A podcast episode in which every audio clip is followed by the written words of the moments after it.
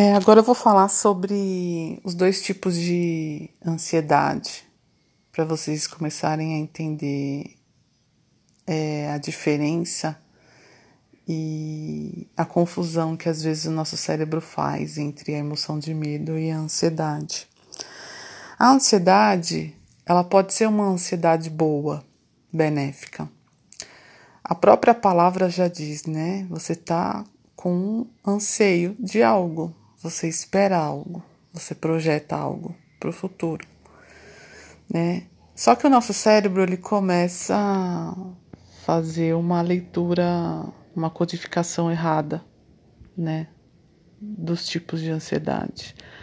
A ansiedade boa, por exemplo, é aquele evento que vai acontecer, que você está esperando, que você sabe que vai ser bom, que você esperou, sei lá, uma formatura, que você esperou cinco anos para se formar é aquela sensação gostosa de, de, de, vivenciar aquele momento, aquele dia, o nascimento de um filho, né? São essas situações que a gente tem uma ansiedade que ela é saudável, né? Que ela é satisfatória, que ela é boa, né? Só que às vezes o nosso cérebro ele faz uma confusão, né? Ele começa a fazer uma, um excesso né? Ele começa a aumentar esse anseio, começa a intensificar e ele começa a se tornar o tipo de ansiedade que a gente vê na maioria das pessoas, que é uma ansiedade que gera prejuízos.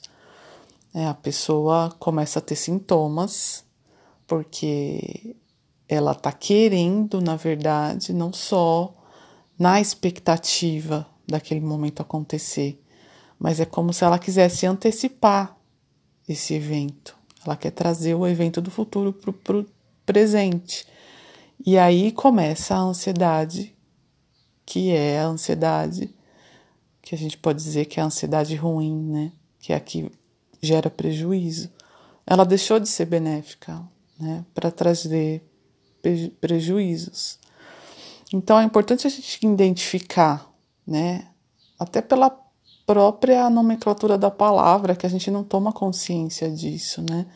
A gente sempre coloca tudo dentro do mesmo pacote.